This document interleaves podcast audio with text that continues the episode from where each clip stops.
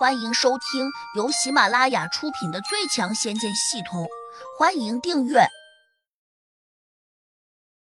第七百五十七章，首尾不能两顾。小莲惊讶的叫道：“怎么会这样？”胡杨笑道：“能够封住就好，我还以为这货真的水火不进，刀枪不入呢。”黑金风魔气哼哼的说：“你能封住我一时，又能封住我一世。”我告诉你，立刻把我放开，否则我很快就会挣脱出来。到的那时，你必定会死，还有这个小姑娘，也会陪你一起死。胡杨诧异的看着黑金风魔，心说：书上倒真的没有告诉过我，这种风灵掌能够封住他多长时间。按道理说，打出一记风灵掌，大概消耗了自己十分之一的法力，不太可能凭着这点法力就能把他封一辈子。想到此，胡杨不禁皱了下眉头。黑金风魔看在眼里，冷笑道：“你现在也想通了是吧？那就赶快放了我，说不定我心情好，还会留下你们的性命。”说这话时，他好像在用力挣扎，嘴巴微微动了一点。看着情形，最终还是会挣脱出来。小莲显然也听明白了，立刻叫道：“臭魔头，我们为什么要放了你？”我们才不会上当呢，胡杨哥，我们赶快离开这里，要不回山上找掌门，看他怎么处置这个魔头。可能来不及了，从这里回到山上，还得先飞到山门下，然后再踏着台阶进去，再一路急赶。只怕这一折腾，等到把烟心真人请下来，可能黑金风魔已经逃走了。刚才自己打了他一个措手不及，如果他要躲闪。自己这一记风铃掌多半打不到他身上，那样他就不会被定在这里了。因此，一旦他这次脱困，那要想再抓他就很难了。小莲又着急的问：“那怎么办？”黑金风魔哈哈大笑道：“你们拿我没办法的，最多再有半刻，我就能冲破你的法术。到的那时，哼哼，你们死定了。”胡杨冷哼了一声。拿出了仙剑，走上前说：“那我先砍了你。”黑金风魔不屑一顾道：“你随便砍，反正你砍不死我的。”小莲紧张道：“他是不死之身，可能真的杀不死。”胡杨也有点担心，自己这一剑砍下去，会不会把自己的法术给破了？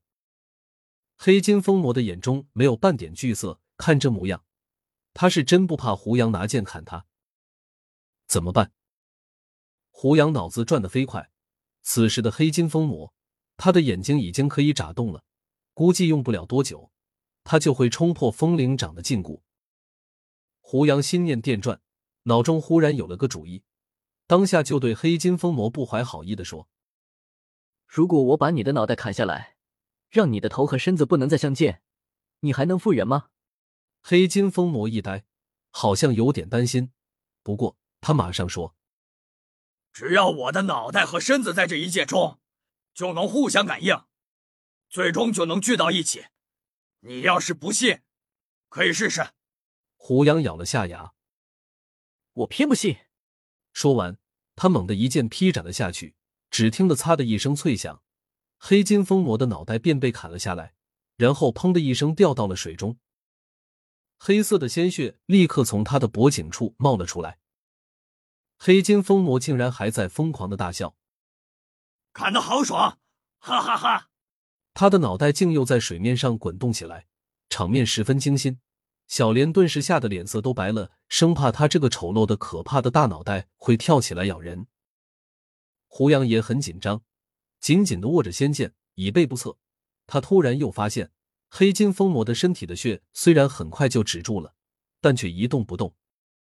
看这情形，应该是黑金风魔的脑袋才是他整个身体的精华所在，甚至他的三魂七魄都安放在脑袋中。不过，胡杨又意外的发现，他的丹田处隐约有光芒闪烁，可能魔丹在身上。当然，即便挖了他的魔丹，也同样杀不死他。怎么办？此时。黑金风魔的脑袋已经像个皮球一样，在水面上欢快的蹦跶起来了。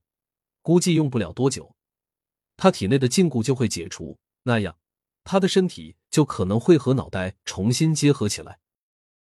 胡杨眼神一冷，冲上去抓住黑金疯魔的身体，心念一动，竟生生的把他这身体吸进了脑中的伏魔仓库中。小莲只觉得眼前一花，黑金疯魔的身体就不见了，顿时有些发懵，以为黑金风魔把他的魔体夺回去了。想到此，他有些惊慌失措，着急的大叫：“胡杨哥，我们快跑！”胡杨本来也想跑，但是他突然又看见黑金风魔的眼神不对劲，好像有点惊愕，而且这家伙的脑袋没有再像刚才那样在水面上跳来跳去。他安静下来了，脑袋浮在水面上，呆呆的望着胡杨，好像有些纳闷。胡杨又听到他在低声的念：“咦，我的身体哪去了？我怎么感觉不到了呢？”胡杨心里顿时一宽，下意识的往脑中仓库中看，这才发现黑金疯魔的身体正像一堆鲜肉一般堆积在地上，虽然还在有规律的悸动，但很明显，这堆黑肉并没有意识。